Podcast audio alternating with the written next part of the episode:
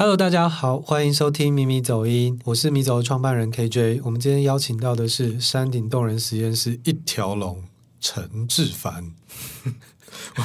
你在录的时候，那种声音很不一样？没有跟其他人不一样，因为你真的是很强的一条龙。那志凡要不要跟大家打一声招呼？大家好，大家好，我是志凡。OK，志凡的话，我要先谢谢志凡在威尼斯救我一命。为什么呢？就是几年前我们又一起去，我们常常在国外碰面，对，一起吃东西。有一次德国爱森展之后，呃，我那一那一年好像在欧洲待了快一个月，然后我就自己到威尼斯，然后刚好在那边就相遇。对对对，对，我们就一起吃饭。那那边是一个漂亮、很贵、东西好吃，但是很贵的地方，就海鲜呐、啊。对对。然后有一次的晚上，那我们就点了一个海鲜餐厅，然后点了一个白酒，我大概喝了半杯。就扛掉了。我的饭店住在圣马可大教堂。哇，你还记得？我记得我没有那么醉，就是隔两个巷子，但是我好像走不回去。对对对对。所以要不是志凡的话，我可能就会流连在威尼斯很久。我觉得是还好，我们那一次是先有先到你的饭店，对，然后才去餐厅。有些奶饭店的餐厅，哦，不然你就根本不知道我。不然对，不然就根本不知道你。你可能要看我手机，还是我手机没电？我我不知道，不然就不知道把你送回哪边去。志凡的话，在桌游的设计圈的话，是一个大前辈。他基本上的话是已经做了十年。我知道你现在在翻白眼，我觉得是你会是非常多桌游后进者的一个一个指标和前辈。你是建中毕业。对，为什么想念？你是念大学念艺术，艺术相关吗？大学念那个国北的艺术系，应该会跟不少你的同学是是不一样的选择。这肯定的，台湾做桌游的就没几个人。为什么想念艺术相关？哦，你说跟建中这样比起来，建中，然后艺术相关，然后艺术相关再念，再再做桌游。OK，要花一段时间讲，搞不好今天录音就结束了。不会，对，我会催你。我那其实我从国中的时候就很喜欢画画。应该是我从小就喜欢画画。你想画漫画？对，想画漫画。梦想，对对。你梦想是漫画家？对，我想我想画漫画，从小四的时候就已经定了这件事情。对，然后到国中的时候，我就很想要考美术班。那复兴美工会是首选吗？对。哎，该怎么讲？我那时候是国中的想考美术班，然后想要去，那时候就是呃，该怎么说？就是我想要去读附中的美术班。嗯。对，附中美术班。我第一个第一志愿就附中，第二志愿就复兴上工。结果你考太好变建中？没有，我我。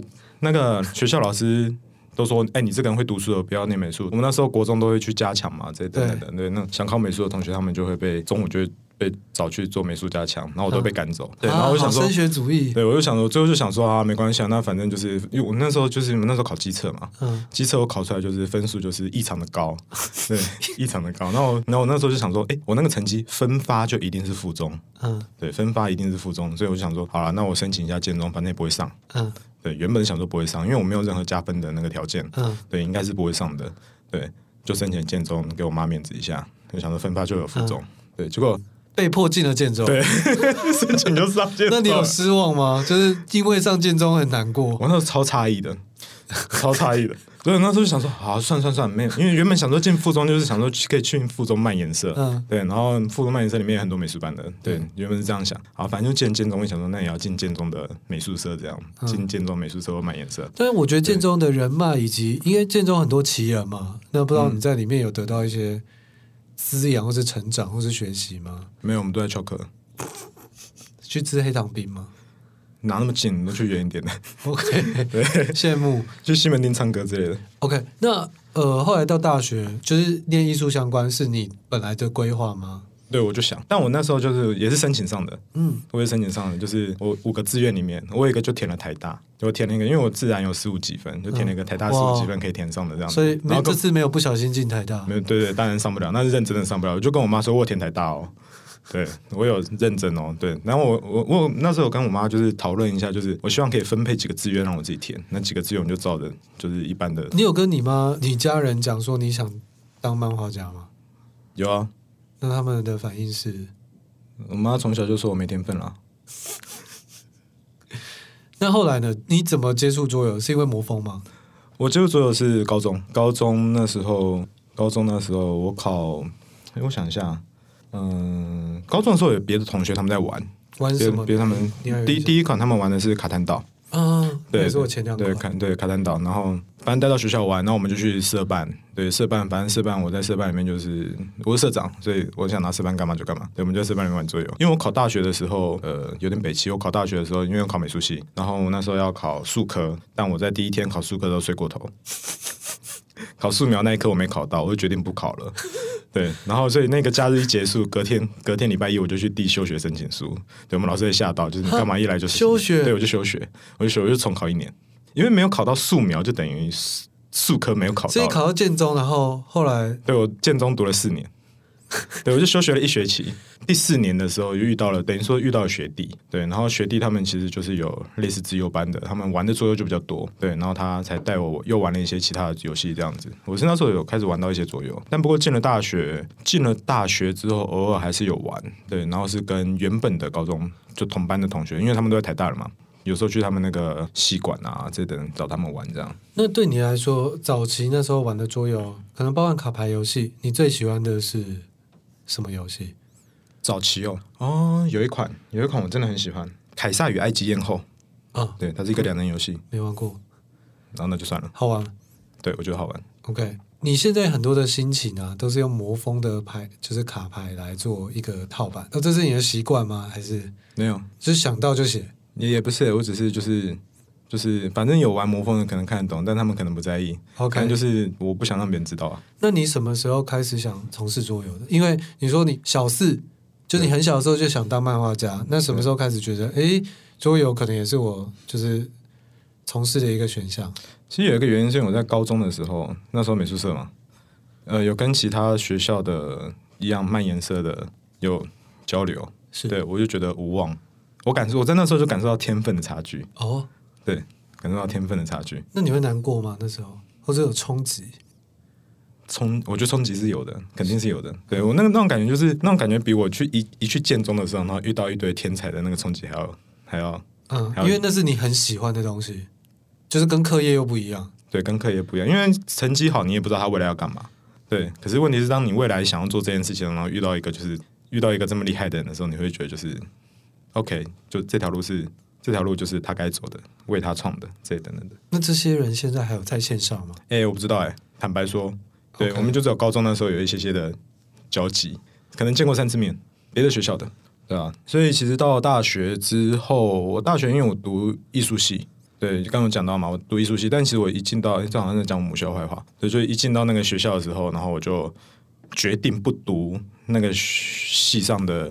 创作组为什么？我就去读理论组了。对，因为我一进去的时候就有听到，就是有一个那时候我们大一进去嘛，嗯、对，然后我就听到一个大四的学长，他那个因为学期末都会有那个评鉴，对，你都要拿作品出来评鉴这样子。然后那个学长呢，他就他的学期末作品呢，就是老师问他说：“啊，你作品嘞？”然后学长他学长就绑了一根拖把在我们。系馆四楼的走廊上面，从就是走廊上面就悬空一根拖把的杆子，就是凸出来这样子。对，他就把老师带到一楼的中庭，就他说：“你看一看，那就是我作品。”老师就嗯，那你作品叫做高杆。那有他过了，他 pass 了。对，我听到这个，我就决定就是要读我们学校的创作组。OK。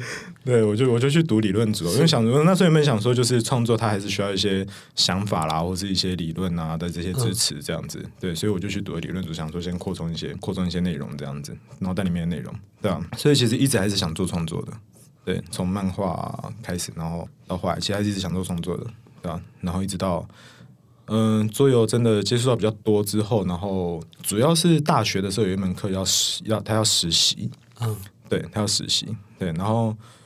实习是在 Two Plus，对，我在 Two Plus 实习。OK，对，因为我们那时候那个老师，那是一个很严格的老师，对。然后那个教授呢，他就说，他就说，就是我们实习，你们要做什么都可以，你们要去什么领域实习都可以，不一定要艺术相关的，你要什么领域实习都可以。但唯独只有一个条件，这间公司它必须是台湾的前五大，哦，这个产业的前五大，酷哎。对，然后我那时候想了半天，因为我英文很烂。我英文非常非常烂，我的英文是那种就是在高中当了六学期。我知道你出国应该都不讲英文。对，我这我当然不讲英文，英文就很烂，没办法讲话。对对对，就是我高中会读理科，不是读文组。我读理组的原因就是因为我从高一的时候就算过了，因为文组的英文课比较多，这样我毕业学分会不够。嗯，对，没办法毕业，拿不到毕业证书，所以就选了理组。理组就算英文被当六学期还是可以毕业。对。对我就是从小就是这样比较呃玩弄规则的，就会做那个分配，对，比较投机一点，对对对，各种各种投机这样。对，然后所以那个大学那个时候就是刚刚不是讲说要那个产业的前五大嘛，然后我就想了一下，就是到底什么样的产业我可以去啊？前五大拜托一定要英文的啊！我想一下，我需要没有英文履历或英文面试的地方。后来发现就是哎，桌游我还挺感兴趣的。那时候因为觉得蛮好玩的嘛，看了一下，哎，台湾那时候只有几间出版社，新天鹅堡、Two Plus，勉强算进 Kenga 啦，但 Kenga 他没有做台湾游戏嘛。我我是说勉强的原因是因为他没有开发，对啊。然后所以我就想说，哎，新天宝、Two Plus 只数了两家嘛，那就是台湾第一大跟第二大了。对对，肯定前五大，我就去先去找就是 Two Plus 面试，就上了，就上了。其实那时候到现在也隔了好几年了。对，那过程中的话，你现在应该是台湾我觉得最多产。在世界上最多产销量，像你的第三小镇，全球应该有卖超过十万套，不确定，或是接近，对，可能有十万套上下。对，我觉得你一路以来，因为你只是说，哎，从实习开始接触，那后来什么时候会发现说，我好像在这里有才能？因为你是桌游一条龙，你从每边主题那些，然后各种做的形式、策展、代理、合作、共作，或是委托授权相关，你其实都有碰，而且都有取得很好的成绩。是从实习开始，你就会发现，嗯，我好像我可以吗？没有，我觉得在实习那时候就觉得就是自己自制奴钝。所以小工那时候是前辈吗？对，当然当然，他一直都是。对，小工那时候他就在 Two Plus 里面，然后 Kid 也在吗？Kid 那时候，我前几天才跟他见到面，就是其实他也在，他也记得我在。但是他没有我们任何在那个办公室里面共同相处的记忆，因为他常常睡过头。没有没有，到到到到没有到没有到到，我也不知道什么原因，对，反正就是没有。对啊，因为那个时候其实就有固定的测试聚会，所以我其实就都有参与这样，一起参与的那个测试聚会里面的成员呢、啊，基本上就是各个前辈大大，对我在里面就觉得就是自制駑钝这样。那我在那个时候其实就是有看到他们对于测试的一些方法啦、想法啦、看法啦，然后对于游戏可能游戏怎么样做，他们会觉得更好玩，他们其实都会有一些讨论这些等等等等。我觉得那时候其实吸收蛮多的。那我实习结束之后，其实也不是结束，我算是几乎，其实我几乎等于是落跑，因为到大四真的说真的就是。要写论文或什么的比较忙，所以我就没有去实习。到大学毕业之后就是当兵嘛，对，我当替代过得我自己觉得蛮爽的，对，应该说很爽。那一段时间就是小工就有就有在联络上，然后其实小工就有邀请我去他们的一个固定的测试团，不是他们办公室里面的一个固定的测试团，在那里面其实我就是又在学到了更多东西，从那时候才开始尝试自己做设计。你第一款作品是？蚁巢建筑，对，蚁巢建筑其实也是在替代役那个时候设计出来的。卖的怎么样？嗯，要要问天鹅。对，因为我那时候一刷刷出来，就通通都给天鹅了。但我猜其实应该卖的不好，因为是个两人游戏。那你开心吗？那时候第一个作品出版的时候？欸、好问题哎，我当下的时候其实蛮惊讶，我没有很开心。我觉得你一直是一个蛮冷静的人，或者是说内心有波涛，但是喜怒不露于色这样子。所以呃，什么样的过程，就是哪哪一款游戏你会特别有成就感吗？或是开心的？我后来有其实有稍微自我观察了一下，我觉得其实我是一个我很喜欢结构设定或结构这些、嗯、均衡平衡美，不是不是不是，就是就是建构的。那个结构对结构对，当那个东西已经被建构完成之后，其实我对它就几乎就失去兴趣了。哦，我好像懂你的意思。对，所以就是其实就连我现在玩，好比说玩手机游戏，或是玩就手游好了啦。现在我玩手游的话，其实我载一个游戏下来，几乎就是大概只会在我手机里面存活三个小时。就是我三个小时知道这个游戏架构长怎样之后，我就对它完全失去兴趣。这样你可以很省钱。所以我后来发现，就是我自己是喜欢设计游戏的过程，对，然后到哎，游戏真的说真的，坦白说，设计完之后要做样品，从要做样品到测试，就是写规则书，等到它定稿了，完成了，对，我要开始写规则书，做美术设计、美编，然后甚至到送印，然后到后面就是哎，等到它真的发行的这段过程，我都觉得其实挺痛苦的。说真的，就是游戏发行的时候，我自己其实都没有很开心，没有很开心，不管销量吗？还是那个就是后话，就是成事在天之类的。对对，反正我就做出来，那你能怎样？你怎样？就是对着游戏讲。那你觉得这是好吗？还是你就是信仰那种作者已死，让后人玩家自己解读或是解构？好吗？我我我觉得不不至于啊，因为桌游它毕竟就是你真的要依着规则玩，它可能作者没办法死到那边去。嗯、但我自己是其实蛮羡慕那种，就是会拿着自己的游戏，然后到处去找人找人玩的那些设计师。对啊，我刚跟卓瑞聊完，哦、是吧？嗯，他就是在当时，他连以前我的店桌游列国都来拜访过，他就是拿着自己的游戏到处去桌游店去拜访。他早期的第一个作品的时候，对，没有没有，那个是做生意嘛，不一样。嗯，对，但我是说，就是会拿着自己游戏去跟朋友玩啊，跟什么的。我几乎没有跟我的朋友、家人、同学玩过我自己社交游戏。几乎不。我和志凡的话是在某一年的德国艾森，那一年我好像被偷了很多钱。对，然后那一年那我就很落魄，然后第一次去，然后提着两个三十公斤的行李，在没有电梯的大楼。那时候跟志凡聊天的话，就是好像我记得是在讲别人坏话，然后就变熟了。那志凡，你应该是去的德国或是国外参展经验其实比我更多。你在国外的话，你刚刚说你其实对国外并没有特别的文化冲击。嗯，为什么？就通常我们去的话，就会觉得啊。世界好大，我好想跟他们一样，或者是我也想让台湾怎么样之类的。但你不会，你会觉得那是一个他者，就是那就是一个德国的现况，日本的现况，是这样吗？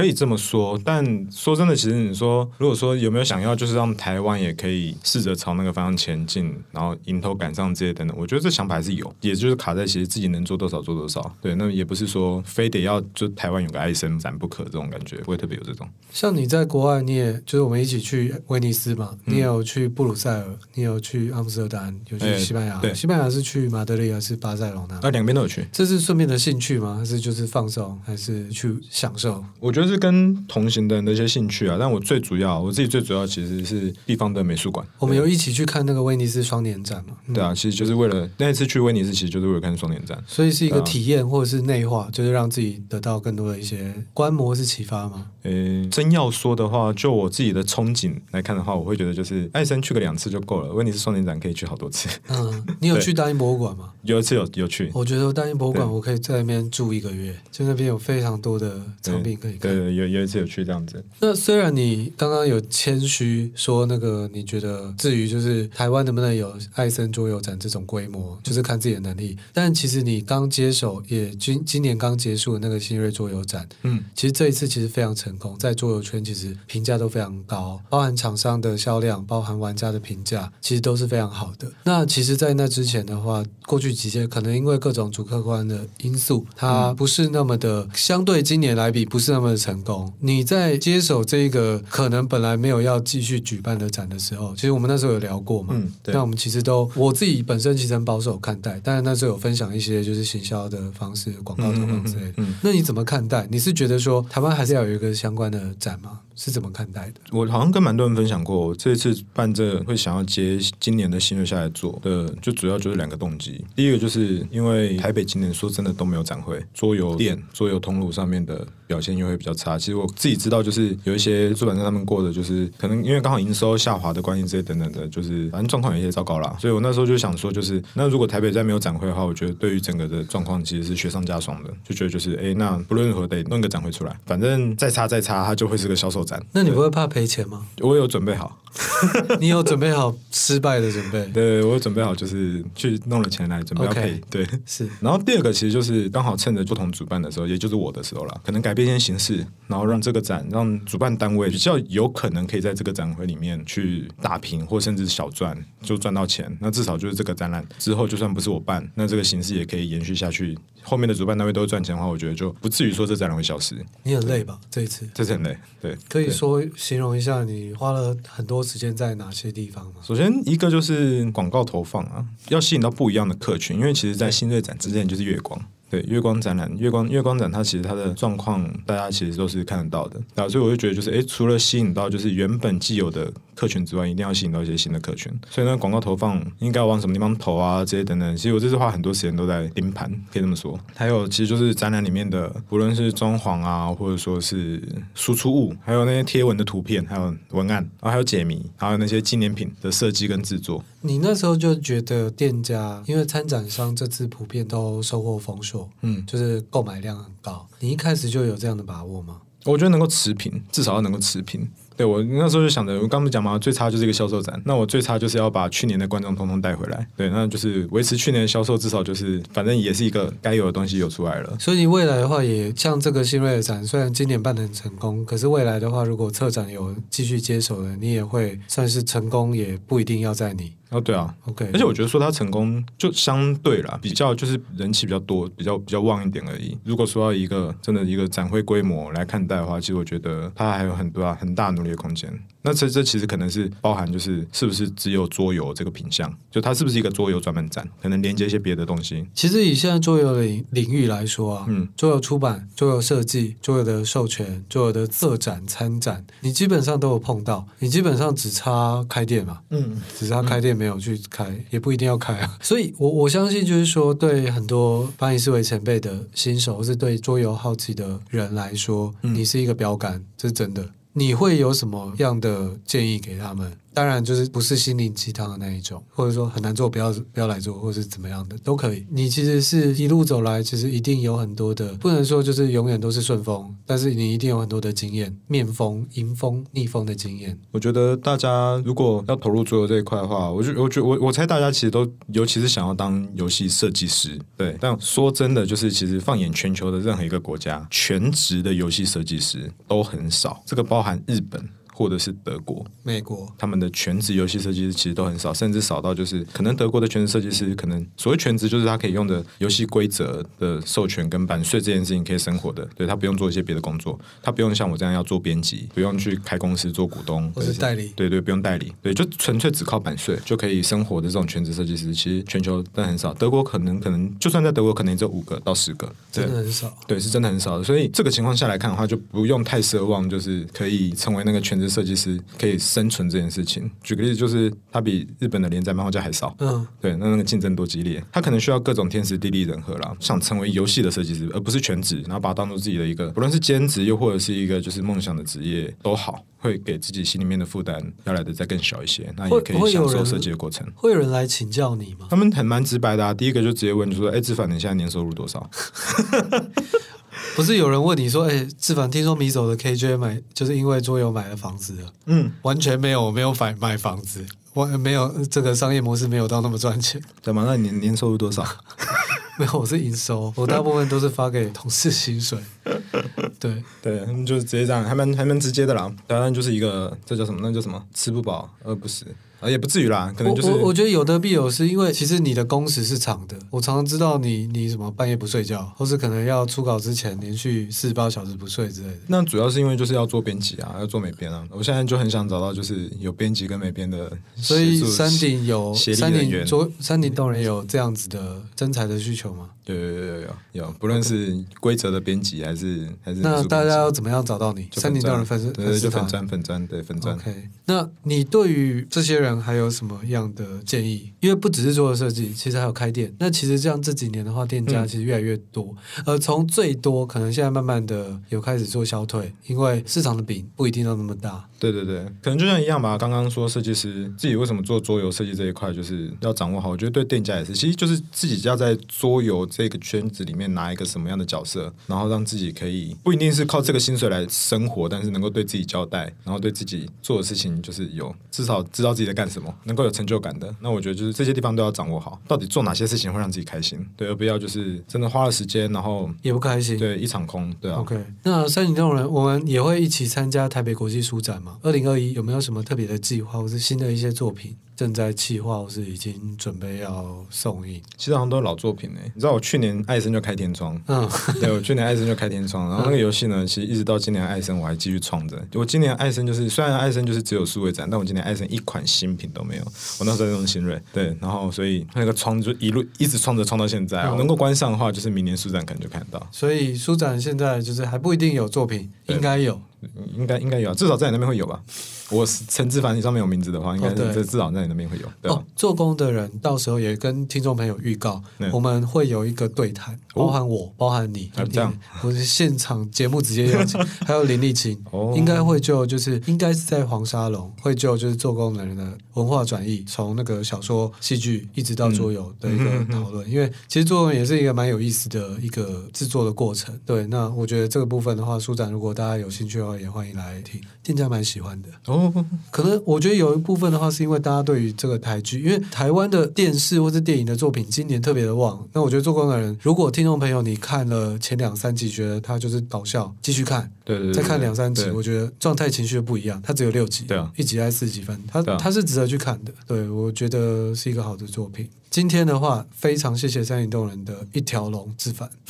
对，那咪咪走音今天节目到此结束，喜欢的话欢迎帮我按赞、订阅、分享，谢谢。对，谢谢，拜拜，拜拜。